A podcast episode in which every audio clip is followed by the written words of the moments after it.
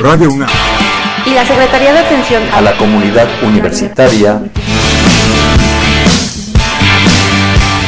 A través de la Dirección General de Atención a la Salud presentan.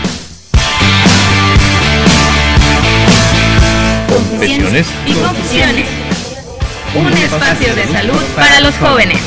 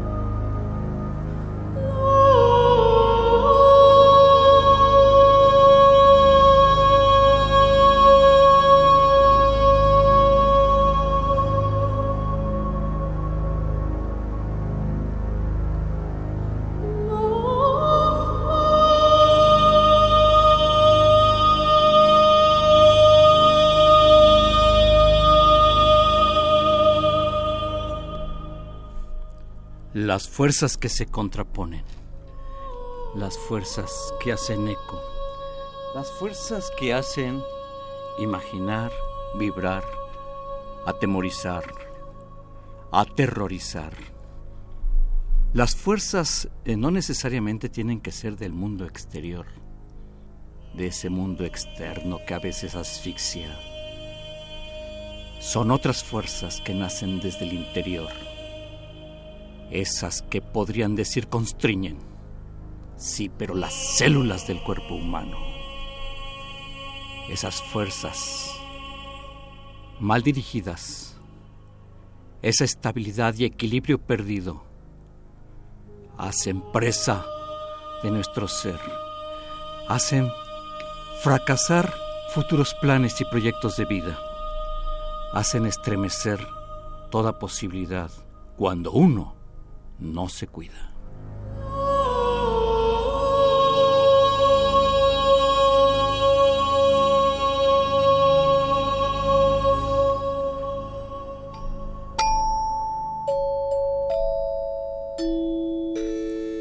Radio Universidad. En Confesiones y Confusiones, muchas gracias por recibirnos desde ese mismo lugar donde ustedes se encuentran. Es un placer poderles saludar desde esta cabina eh, en la estación de radio UNAM 860, una estación en vivo. Un programa en vivo y aquí con mi compañera. Fernanda Martínez, muy buenas tardes, doctor Guillermo Carballido, y muy buenas tardes para todos aquellos que nos están escuchando y que nos están acompañando un sábado más de Confesiones y Confusiones. Es un placer poderles saludar y un saludo a todos los internautas que pues siempre están presentes eh, y les agradecemos mucho su presencia. Gerardo Ferran Lemos, como siempre, un saludo hasta allá donde estés. Eh, Celina Morales Márquez y todo un conjunto, una espléndida comunidad. universitaria. En realidad, qué, qué placer es poderles saludar. Y con un tema muy interesante en los controles técnicos, Crescencio Suárez Blancas. Un saludo, mi querido compañero Puma y gran amigo. Realmente nos permite poder participar en esta emisión para que esto salga con mucho más dinamismo y más interés. Pues bien, esto es Confesiones y Confusiones. Cuatreros, comenzamos.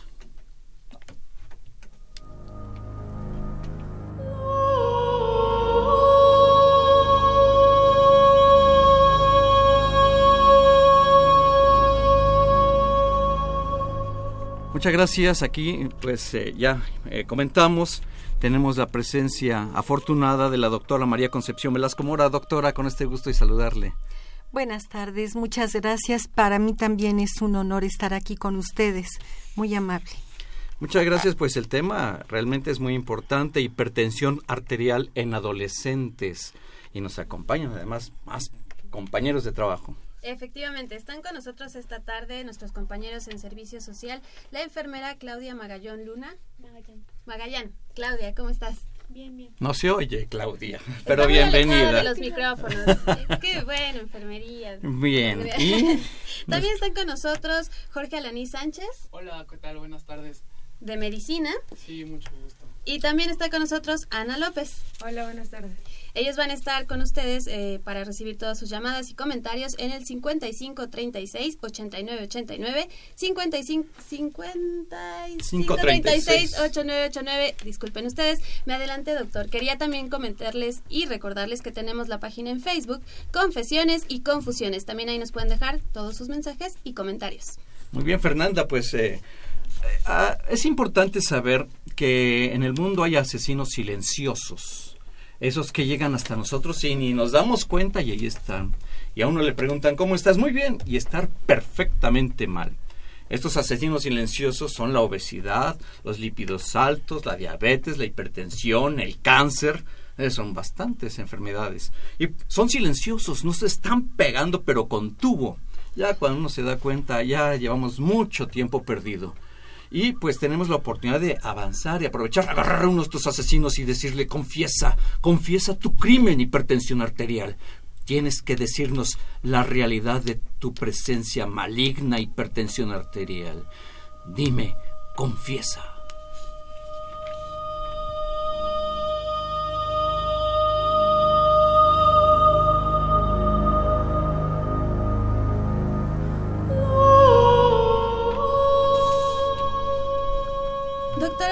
Concepción Velasco Mora, quien además, déjenme comentarles, es médico internista que trabaja en la Dirección General de Atención a la Salud de nuestra querida UNAM.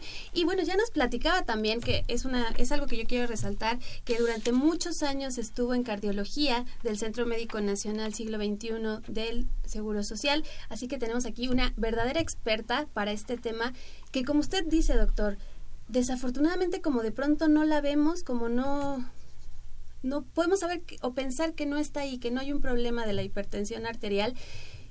Y, y entonces me gustaría comenzar por ahí, doctora. ¿Qué es la hipertensión arterial? Cómo no, con mucho gusto. Esto, esto ocurre, como dice el doctor Carballido, en una forma a veces muy silenciosa en la que no nos damos cuenta hasta que tenemos un problema muy grave encima. La hipertensión arterial es cuando nosotros manejamos presiones por arriba de los niveles permitidos de lo normal. Esto no es porque a mí me parece que sea más de 120-80, sino porque los consensos mundiales de hipertensión ya tienen establecidas las cifras y las cifras de presión arterial en los niños, en los adolescentes, va a ser de acuerdo a las percentilas de desarrollo que ellos tengan.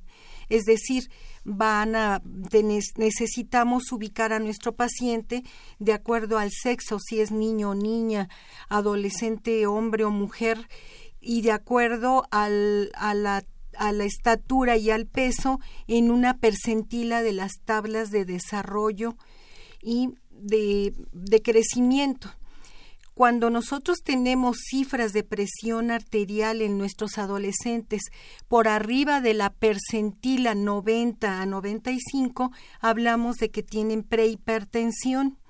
Para que esto se pueda diagnosticar, o más debemos de tener mínimo más de tres determinaciones de presión arterial por arriba de esta percentila 90, 95, 100 de acuerdo a los niveles de hipertensión que tenga el paciente. O sea que si una persona le registran esas cifras, por primera vez no lo catalogamos como hipertenso. No, lo que tenemos que hacer es hacer un seguimiento durante de una a cuatro semanas para poder establecer el diagnóstico. Si ya tenemos cuando nos llega al consultorio un paciente con estas cifras, hay que ver por qué método se llevó a cabo, si es por método de los aparatos que compramos a veces en la farmacia, en el súper, que son muy accesibles y nos dan una idea muy clara de qué nos está pasando, y hacerlo en base a la auscultación por un baumanómetro aéreo o por un baumanómetro de mercurio. Esto no solamente ocurre, sino que podemos también echar mano a un recurso muy importante que tenemos actualmente, que es un monitoreo ambulatorio de la presión arterial en 24 horas. Y esto nos da unas cifras de presión arterial muy reales que está manejando nuestro adolescente, nuestro pequeño. Esto es muy importante.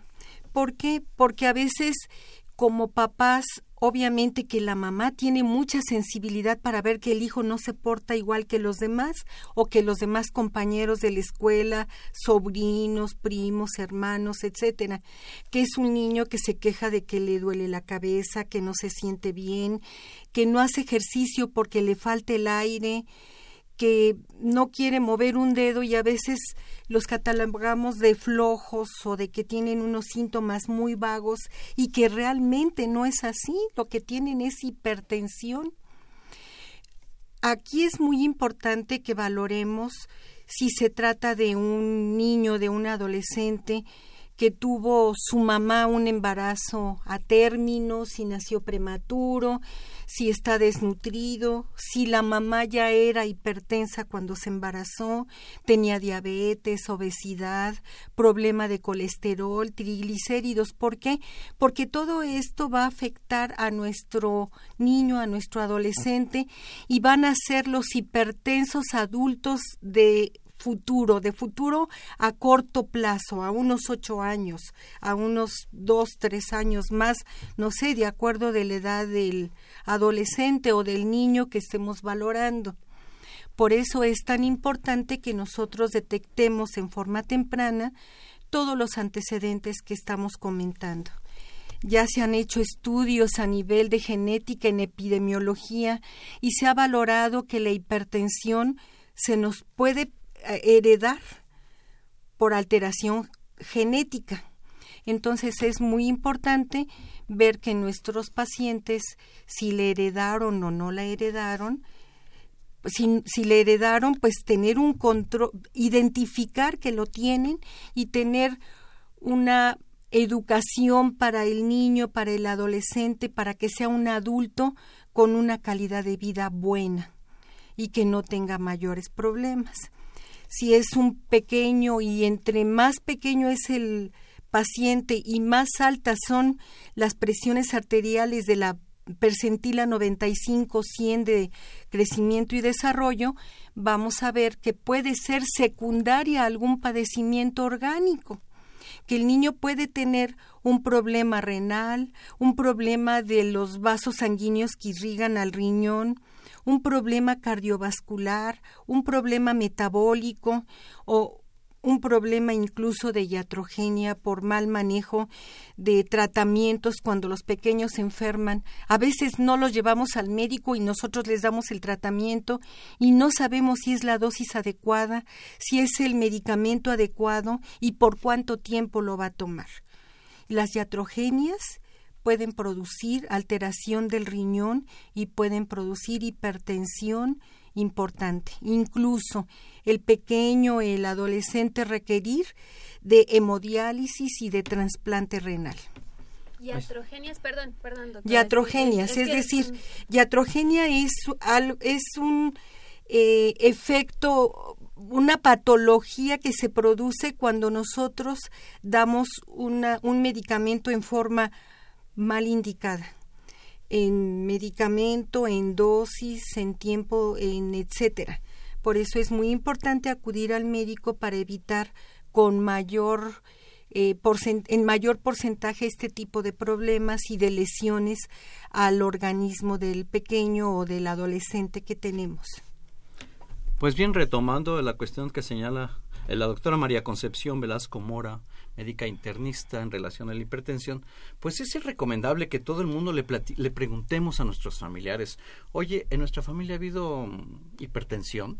¿Alguien, el abuelo, el tío, los papás, los hermanos, los primos, eh, hay que preguntarles, ¿han tenido hipertensión? Pues para saber por dónde vamos eh, caminando nosotros también en, un, en algún posible futuro, según descuidemos nuestros, eh, nuestros organismos en el paso en el camino pues hay que preguntarle también de diabetes, cáncer y todo lo que hay que procurar saber. Entre más se sabe, más se aprende y mejor se conduce y mejor se puede uno cuidar. Estamos en el programa de confesiones y confusiones. Vamos a hacer una pausa y regresamos.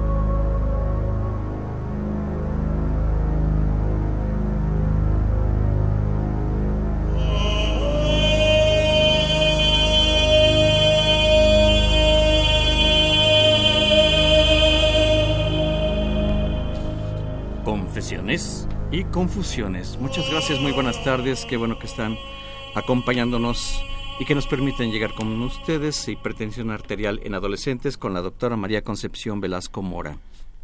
Doctora, fíjese que a mí cuando planteamos el, el tema, Sí. yo recuerdo que antes hipertensión arterial me remitía a la gente adulta, ya digamos mayores de edades avanzadas, y era justo como esto la, la importancia de este tema. ¿Cómo es que, que en los niños, en los pequeños, ahorita ya nos dio un, una, un pequeño, una pequeña introducción de cuáles son algunos de los motivos, pero la hipertensión en- eh, arterial en adolescentes y niños desafortunadamente es más frecuente cada vez. Sí, efectivamente, la Organización Mundial de la Salud ha determinado que mil millones de personas de 25 años o más son hipertensas y que muchos de ellos, mínimo una tercera parte, ni siquiera tienen un diagnóstico, es decir, ignoran que son hipertensos y por lo tanto su cuerpo pues se va deteriorando por la tolerancia a las cifras de presión arterial alta. Eh, es importantísimo ver que a nosotros en la consulta nos llegan pacientes cada vez más jóvenes con hipertensión, adolescentes de 18, 19 años en las preparatorias, en los inicios de la licenciatura en la UNAM, que tienen hipertensión arterial y que está agregada a síndrome metabólico, es a obesidad o sobrepeso, a diabetes o a glucosa alta, a resistencia a la insulina y que son pacientes que con todas estas alteraciones tienen ya hipertensión arterial y que no nada más debemos de modificar su estilo de vida. ¿Y a qué nos referimos de estilo de vida? A la alimentación, debe de ser una alimentación adecuada, apegándonos al plato del buen comer, de frutas frescas, verduras frescas, carne de acuerdo a lo estipulado, sin grasa, eh, asada o cocida, evitar pues los, em, los empanizados, los, las frituras, eh, los capeados, los embutidos. Si nuestros pacientes tienen hipertensión, deben de tener una dieta baja en sal, que quede todo desabrido.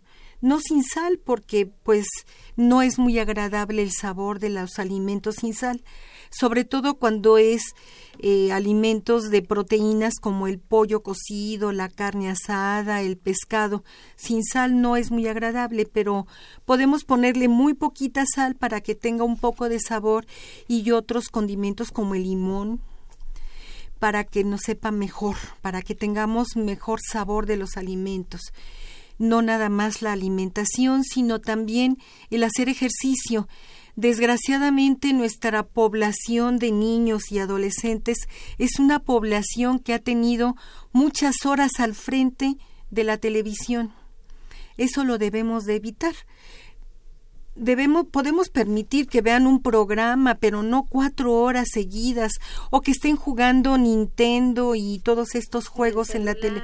Exacto, o con el celular que prácticamente hasta el baño se lo llevan y se quedan media hora en el baño porque están jugando con el celular que no tienen actividad física. Tenemos que enseñar a nuestros niños, a nuestros adolescentes a hacer ejercicio en forma continua, programada continua y a ingerir agua, no a tomar Coca-Cola, jugos, a comer fruta fresca, y esto nos va a dar un panorama muy diferente. Ya se valoró que la, la prevalencia de la hipertensión y prehipertensión en nuestros niños y adolescentes en todo el mundo es de 1.5 a 5.4% a nivel mundial, pero cuando nosotros tenemos pacientes con sobrepeso y obesidad, esto se puede ir hasta el 17.4%. ¿Por qué? Porque el paciente tiene estos factores de comorbilidad, de riesgo de Esto es muy importante.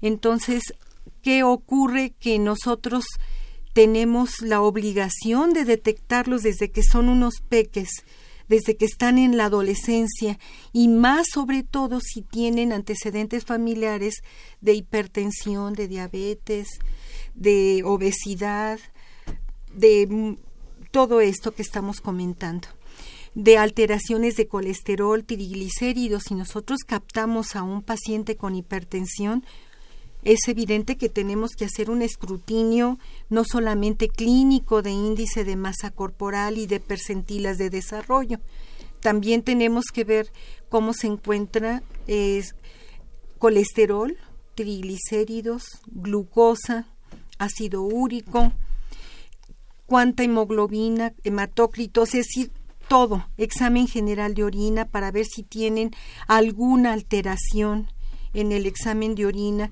y que esté cursando en forma clínica, no tan aparente, sino en forma silenciosa. Y esto nos va a dar ya una forma integral de cómo valorar a un paciente con prehipertensión o con hipertensión. Y si además de modificar el ejercicio continuo, la alimentación, la ingesta de agua y no de otras bebidas endulzadas, nosotros debemos de dar algún medicamento. Tenemos que estar convencidos de que los fármacos que debemos de utilizar con nuestros pacientes deben de ser fármacos que se complementen en su acción para control de la hipertensión que sean complementarios y que tengan pocos efectos secundarios o colaterales.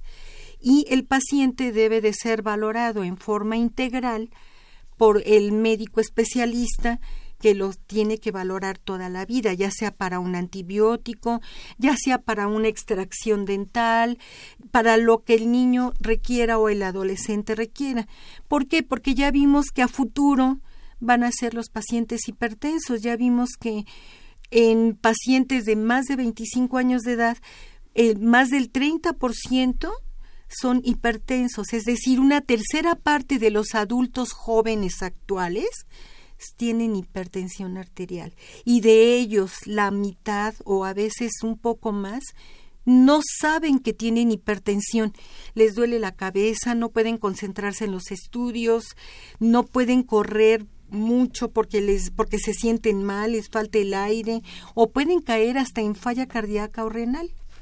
Entonces, todo eso es muy importante para que Sí, y precisamente, doctora, esto era lo que eh, me lleva como a la siguiente pregunta, porque cuando son por situaciones, como usted decía, hereditarias o que la mamá tuvo algún problema eh, durante el embarazo, bueno, hay síntomas que obviamente eh, pues es necesario tener como un cuidado ya con el bebé, con el niño más adelante.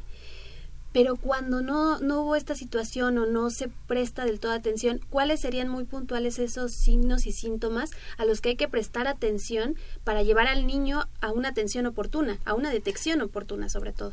Claro.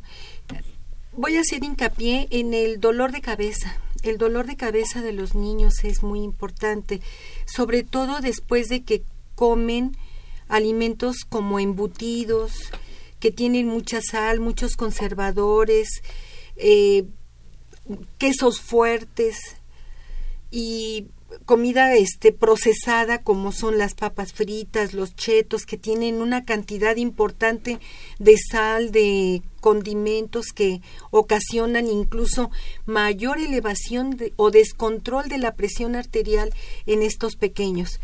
Tienen mareos, ven lucecitas, tienen dolor de cabeza, no se sienten con ganas ni siquiera de levantarse de la cama, de ir a la escuela menos, de ponerse a estudiar.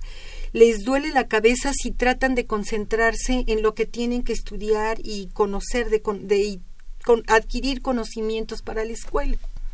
Entonces dice, mamá, es que si yo corro me duele la cabeza mamá, me siento mal, me falta el aire si subo la escalera, ve tú por la ropa a la, mi recámara que está arriba, o cosas así, ¿por qué? Porque el niño se siente mal.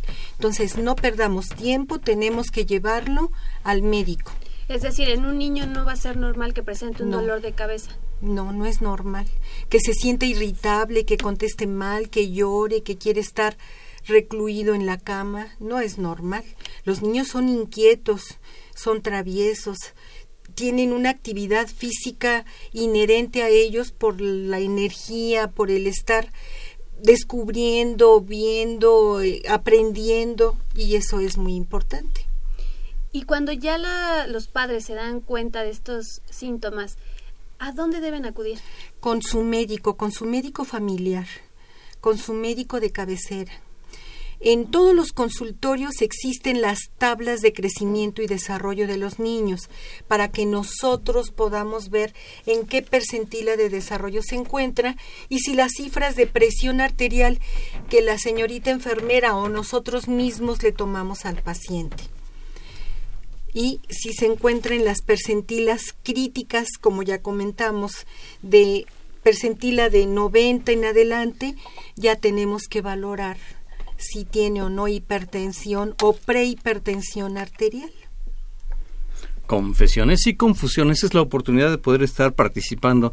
Es un tema que, pues lamentablemente, estamos expuestos todos y como lo señalaba ya la doctora María Concepción Velasco Mora, 30% es muchísimo, la tercera parte de la población es mucha gente. Y de ese 30%, ¿quiénes lo saben? Bien poquitos. Y todavía, ¿quiénes lo saben? Quiénes se atienden adecuadamente. Bueno, primero quiénes se atienden, después quiénes se atienden adecuadamente. Eh, doctora, hay quienes se toman la medicina nada más cuando sienten que se les subió la presión. ¿Usted qué opina de esa expresión? ¿Es válida o no es válida? Eh, esto no es válido. No debería de ocurrir, pero desgraciadamente ocurre. Es que yo me doy cuenta cuando se me sube la presión, doctora. ¿Estoy cierto o estoy mal? Sí, está cierto, pero eso no debería de ocurrir. Deberíamos de mantener cifras normales de presión arterial y no esperar a que se dispare para que ya esté haciendo daño a su cuerpo. Al cerebro puede hacer hasta una hemorragia.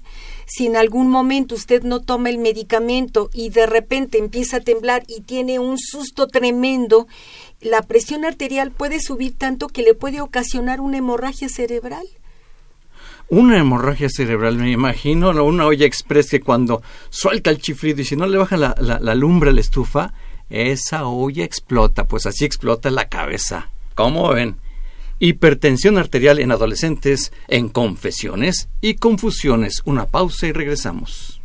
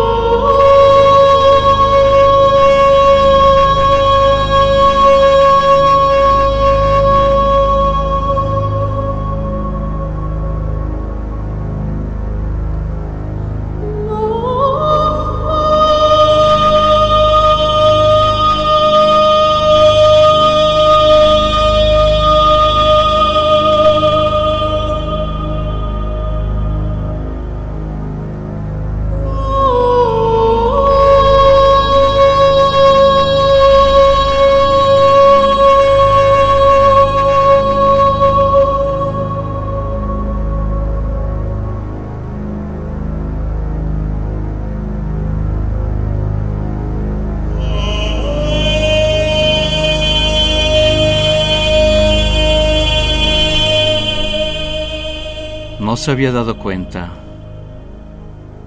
pero había estado acechando paso a paso cada uno de sus días, sin que se diera cuenta la víctima. Estaba recibiendo su sentencia de muerte. Sí, la muerte a causa de un asesino silencioso, terrible misterioso y tal vez enigmático, ese asesino silencioso, ahí, acechando para matar.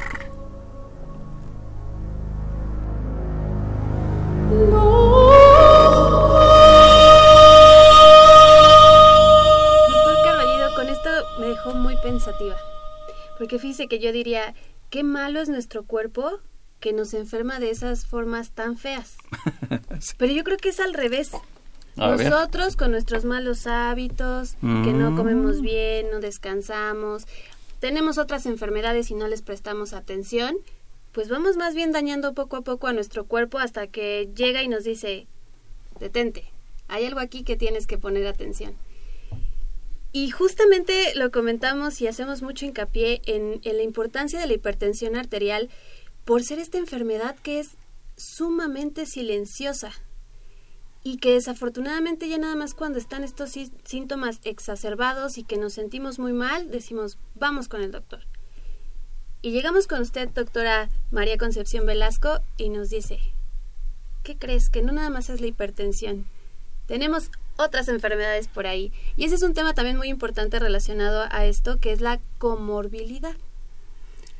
Sí, exacto.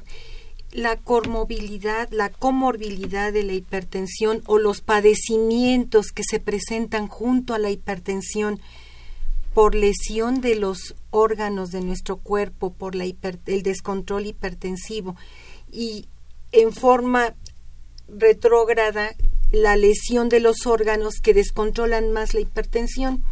Esto es importantísimo. Eh, si nosotros no detectamos que nuestros adolescentes tienen una alteración renal primaria, no le hacemos un examen general de orina, una química sanguínea y determinamos que su riñón está lastimado, nosotros no podemos en, en ningún momento controlar una hipertensión.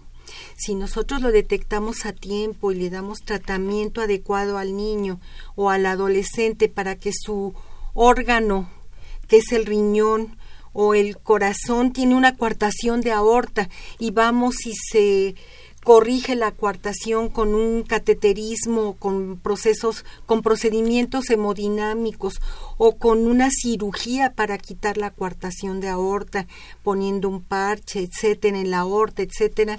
Si nosotros no hacemos eso, nuestro niño, nuestro adolescente, va a debutar con un problema de insuficiencia cardíaca, de cardiomiopatía hipertrófica, de hemorragia cerebral, de muchísimas otras cosas. Si el paciente tiene un problema de colesterol y triglicéridos muy elevado, porque así fue como así se lo se lo heredaron sus papás y a sus papás sus papás. Entonces, si nosotros no controlamos esa dislipidemia, esa alteración de colesterol y triglicéridos, puede el niño tener una aterosclerosis, infartos, no importa que sea un niño o un adulto joven o un adolescente. Aterosclerosis es que se le llenan las arterias, Las arterias de grasa. de grasa y se van tapando Se van y se van obstruyendo y las arterias coronarias también, como hubiera ocurrido en un en un adulto mayor, en un anciano, en una persona de la tercera edad que ya tiene una enfermedad de aterosclerosis progresiva muy importante, más del 60% de obstrucción de las arterias coronarias. Si nosotros no, no detectamos a tiempo este tipo de problemas, hipotiroidismo, alteraciones de los lípidos en forma congénita o genética, nuestros niños a los cinco años ya pudieron haber tenido un infarto o ya tienen una estenosis de la arteria aorta en forma grave, importante. O sea, un estresa- estrechamiento de esa gran arteria de la- gigante. de la válvula aórtica y ya requieren de prótesis, de cambiarle la prótesis al- a la, la válvula cardíaca aórtica al corazón. Todo esto es ¿por qué? porque no tenemos una, un- una detección adecuada temprana y un control, un diagnóstico temprano adecuado y un tratamiento. Por eso decimos que, o dijimos al principio del programa, entre más pequeño es el niño y más altas las cifras de presión, el problema generalmente es secundario, la hipertensión es secundaria a alteraciones de riñón, cardiovasculares, de, sistema endocrino como la glándula suprarrenal, eh, hiperplasia de las suprarrenales, tumores de la médula suprarrenal como feocromocitoma, alteraciones de la arteria renal que está pequeñita, hipoplásica y que hay que ir a poner una prótesis o un stent para abrir esa, esa sí, porque la, la, arteria que está en el riñón, hipoplásica, como usted dice, o sea, que no se desarrolló, es como un tubito ahí, que no debe ser un tubito, debe ser un buen tubo para que tenga una irrigación adecuada del riñón, y si no, sanguíneo la hipertensión. Bueno, oiga, doctora, la escucho y la lista de causas de la hipertensión de es impresionante, ya me está doliendo la cabeza. Ahorita me tomo la Y espero que no sea por hipertensión. Esperemos que no, llamada telefónica, ¿con quién tenemos? ¿Quién, quién se comunicó? ¿Quién nos va a decir quién se comunicó? Hola, soy Ana López y... Ana López, ¿quién nos habló? Nos habló Karim Abud de Colonia Las Águilas y su pregunta es ¿qué tanto influye la obesidad para el desarrollo de hipertensión arterial en los adolescentes? Prácticamente la pregunta ratifica esto. Sí, es, es una excelente pregunta. Ya comentamos que la OMS nos dijo que cuando se trata de niños con sobrepeso y obesidad, la prehipertensión o la hipertensión es mucho mayor va hasta un 17%.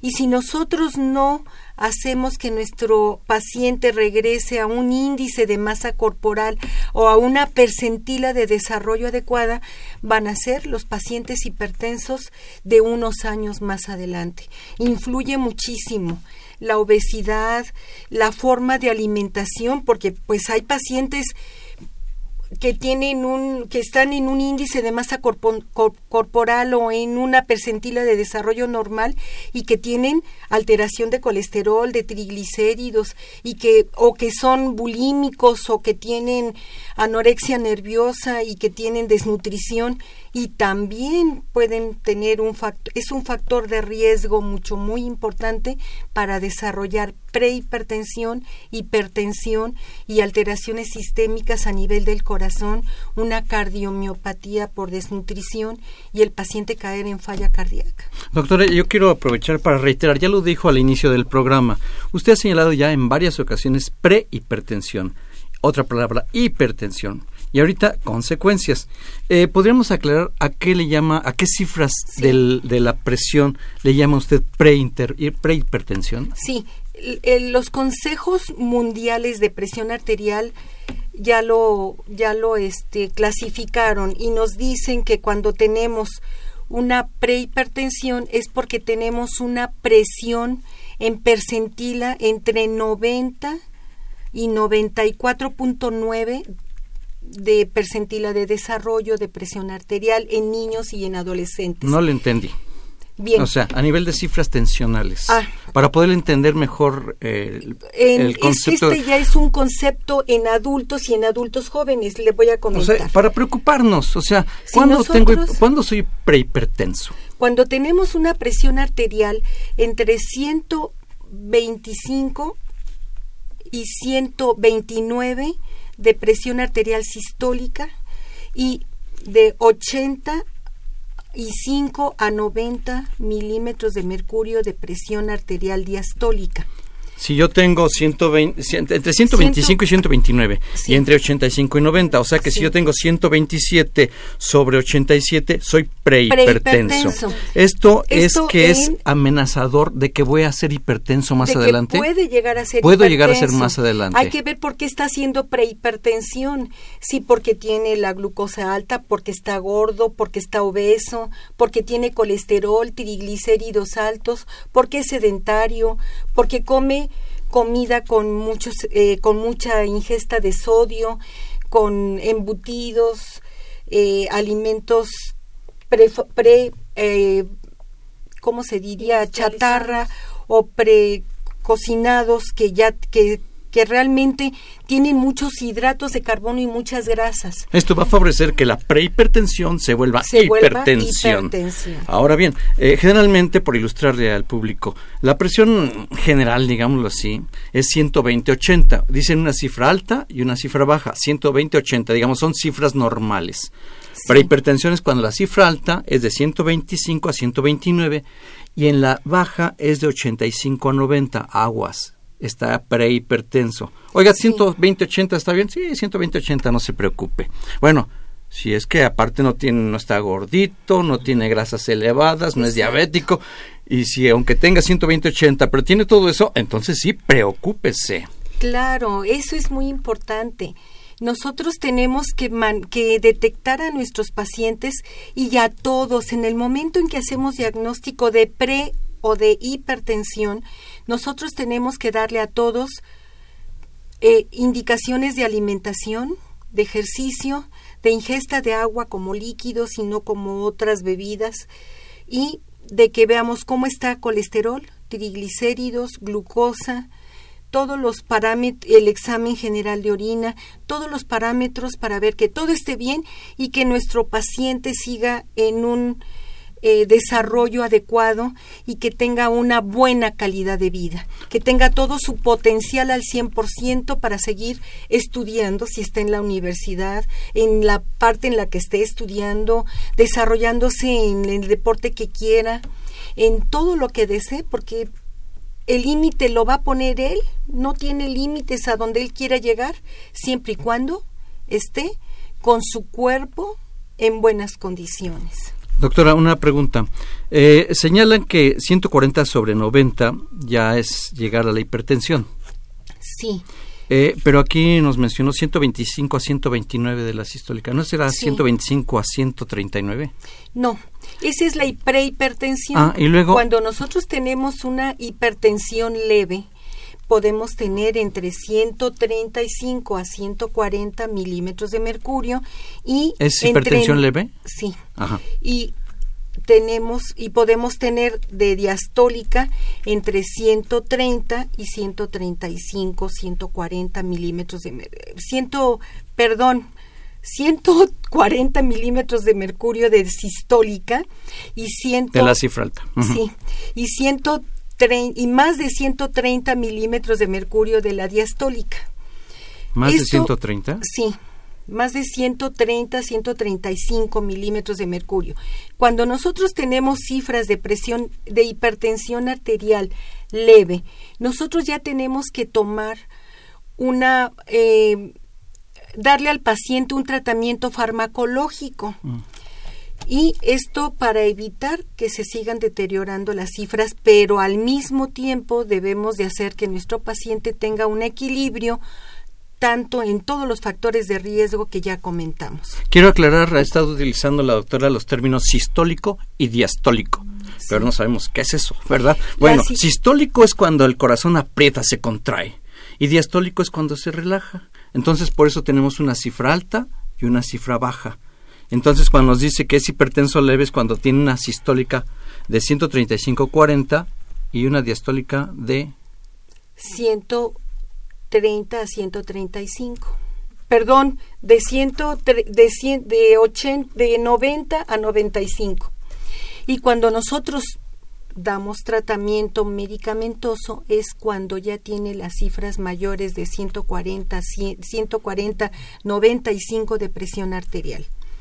¿Por qué? Porque nosotros tenemos que tener un rango de protección del paciente. ¿Para qué? Para que él maneje unas cifras adecuadas y si está sujeto a un estrés, cualquiera que este sea un examen, no estudió, eh, se cayó la mamá, la abuelita tuvo un infarto, está hospitalizada, etcétera, él tenga la forma de que su cuerpo responda a ese estrés y que no tenga ningún riesgo de hacer una alteración orgánica, como ya dijimos, un, un edema cerebral o una hemorragia cerebral, una trombosis, un, una angina de pecho, un infarto, un problema de infarto renal, una insuficiencia renal que se aumente, etcétera. Siempre tenemos que tener un rango de respuesta al estrés de nuestro paciente. Doctora Velasco, y ahorita palabra mágica, estrés. Yo tengo una, aquí sí va a ser como, y hablando de estas cifras sobre todo. Eh, cuando fue el temblor, por, ejemplo, a mí se me subió la presión. Pero entonces esa presión no es que yo ya me hubiera hecho hipertensa ese día o prehipertensa. Habría que valorar en otros momentos de su vida cómo está esa presión arterial. Para que nosotros tengamos un diagnóstico de presión arterial en adultos jóvenes, nosotros tenemos que tener más de dos cifras de presión arterial en diferentes momentos eh, elevadas. Ahora, si nosotros tenemos duda y esto estamos pensando en que se trate de que se pone nerviosa cuando va al médico por la bata blanca, nosotros deberíamos de hacer un monitoreo ambulatorio de la presión arterial, que es ponerle una grabadora, un manguito de presión arterial durante 24 horas en el brazo y se van a checar en forma automática, es un programa que en forma automática nos va a checar la presión arterial cada media hora, incluso en la noche, y vamos a ver cómo se comporta su su presión arterial durante las actividades cotidianas que usted tiene, a excepción de natación, de ejercicios bruscos que nos ocasionen que, el, que, que, se pueda mover el manguito porque se tiene que quedar 24 horas en su brazo. Y eso sería todo. Y nos da una pues es una evidencia muy importante, muy objetiva de qué está pasando. Ahora, si no puede andar con, por la calle con el manguito para la presión todo el tiempo, pues a diferentes horas del día que tenga un lugar específico con el mismo lugar de preferencia que se cheque periódicamente la presión, en la mañana, en la tarde y en la noche y así pudiera ser otra forma de monitoreo de su presión arterial. Sí. Porque a mi tío nada más se le sube la presión cuando va al doctor, doctora. Sí, este, habría que hacerle un monitoreo ambulatorio o como usted dice, checarnos la presión en diferentes horas del día. Es tan eh, se puede tener todo el tiempo el, el, el, manguito de presión arterial con la grabadora 24 horas. No le produce ningún problema y tampoco ese lo aparato? Este, mire, sí, pero es carísimo, no lo venden, lo No, hace, pues el estudio complicado. se hace en cualquier laboratorio. Mejor me voy con el doctor de la esquina tres veces al día a tomarme la presión. También lo puede hacer. Perfecto. Para que le chequen la presión, tiene que tener mínimo 10 minutos de reposo sentado. Le tienen que checar la presión sentado en el mismo brazo para evitar alguna confusión por la anatomía de la, de la circulación cardiovascular y, eh, y tiene que ser este, checada con un, eh, con un manguito que sea oscilo, que, que tenga auscultatorio para que sea más precisa las cifras de presión arterial. Tiene que ser checado en el brazo sin ropa y sentado en el mismo brazo, ya sea el derecho el izquierdo, y deben de ser anotadas las presiones con los 10 minutos de reposo. Entonces se van a ir monitoreando durante un día y Mm, entonces durante mucho tiempo, durante una semana. Si nosotros tenemos un monitoreo ambulatorio de la presión arterial con el chequeo cada media hora que le está dando el monitoreo, bueno, pues es muy muy preciso, muy objetivo, muy de cerca con el paciente. Pero si no podemos hacerlas como dijo el doctor Carballido, la determinación varias veces al día durante una semana, ir con el médico y decirle, mire doctor, aquí están mis presiones y el médico revisarlas para valorar cómo se encuentra. 55 36 8989. Repetimos número telefónico. Eh, si tienen por ahí alguna duda, alguna inquietud, eh, pues con todo gusto 55 36 8989. Aquí con nosotros la doctora María Concepción Velasco Mora, médica internista. Y pues vaya que en el haber de la experiencia clínica abundan las pacientes con hipertensión arterial. Así es, doctor, y pues ya vamos llegando peligrosamente a la recta final de esta emisión de Confesiones y Confusiones. Y doctora Velasco, no quisiéramos irnos sin antes, eh, pues, destacar la importancia que tiene todo el contexto familiar, tanto para la prevención de esta enfermedad como para ya un cuidado, porque implica muchísimas cosas. Sí, claro. Esto es desde el momento en que se detecta el problema, eh, tenemos que educar a la familia, al, al paciente, para que la familia le ayude. Y es un factor muy importante, porque si nosotros vamos a la alacena de la mayoría de las casas, vamos a encontrar galletas, mermelada, cajeta, eh, dulces, donas, chetos, papas, lo que nos gusta. ¿Por qué? Porque lo compramos. porque Perdón, ¿me está hablando de lo que hay en una tienda o lo que está dentro de la casa? Lo que está dentro de la casa, doctor, Válgame, es no puede increíble. ser. Nosotros tenemos que decirle a los familiares que en lugar de tener la alacena así, tienen que tener el refrigerador con zanahorias, con jícama, con pepinos, con lechuga, con todo lo que nuestro adolescente puede comer con fruta fresca, con verdura fresca lavada y arreglada para que el niño vaya o el adolescente vaya y lo coma y no vaya a comerse las, las papas, las galletas, la torta de salchicha, qué sé yo. Es mucho, es mucha la diferencia. Y enseñar al niño que lo que, o al adolescente que lo que tiene es una enfermedad es controlable, pero no curable porque se la pudieron haber heredado. Entonces, si es controlable y él tiene un peso adecuado, tiene un ejercicio continuo durante toda su vida y tiene eh, parámetros de alimentación saludables buenos, él va a tener una buena calidad de vida y puede no tener ninguna complicación de las que ya hablamos. Puede, si regresa, si es obeso y regresa a un índice de masa corporal normal, puede incluso disminuir las dosis de medicamentos que utiliza para hipertensión. Si tiene eh, familiares con diabetes, puede no desarrollar diabetes clínica, que no se prenda el switch que hace que tenga diabetes clínica. Puede mantenerse como diabetes genética pero no clínica o subclínica, que con lo que está haciendo, con la calidad, con las, con las medidas de prevención de la calidad de vida va a ser suficiente para que él no tenga ningún problema. O sea que bajando de peso disminuimos la ingesta de medicamentos. En algunos pacientes. En algunos, claro. No en todos. Hay unos que están sentenciados por las comorbilidades, como usted señalaba. Claro, así es. ¿Qué son las comorbilidades, doctora? Los padecimientos que se presentan por la hipertensión. Cuando la hipertensión no se controla en forma adecuada o no las tomamos la pastillita nada más cuando ya se nos subió, estamos expuestos a que nuestro riñón se vaya lastimando, a que los vasos sanguíneos de todo nuestro cuerpo se vayan lastimando, se vayan endureciendo, pierdan elasticidad, ocasione, se ocasiona que tengan mayor cantidad de depósitos de colesterol, de, de colesterol y que se vayan cerrando las arterias y que vaya disminuyendo. De una verdadera medicina interna, doctora, con estas patologías de la hipertensión arterial. Así es como llegamos al final de una emisión más de confesiones y confusiones, que aquí es una verdadera confesión que nos ha dado la doctora María Concepción Velasco Mora y agradecerle mucho la aportación tan enorme, maravillosa, de toda su experiencia y de toda la trayectoria que usted ha percibido de una gran cantidad de literatura y de pacientes. Ha sido un placer tenerla por acá con nosotros. El placer es mío. Ojalá y que le sea útil los consejos y que cualquier cosa aquí estamos. Nos hacen llegar sus preguntas. Pues qué maravilla aquí compañeros eh, que hemos escuchado el tema de la hipertensión arterial.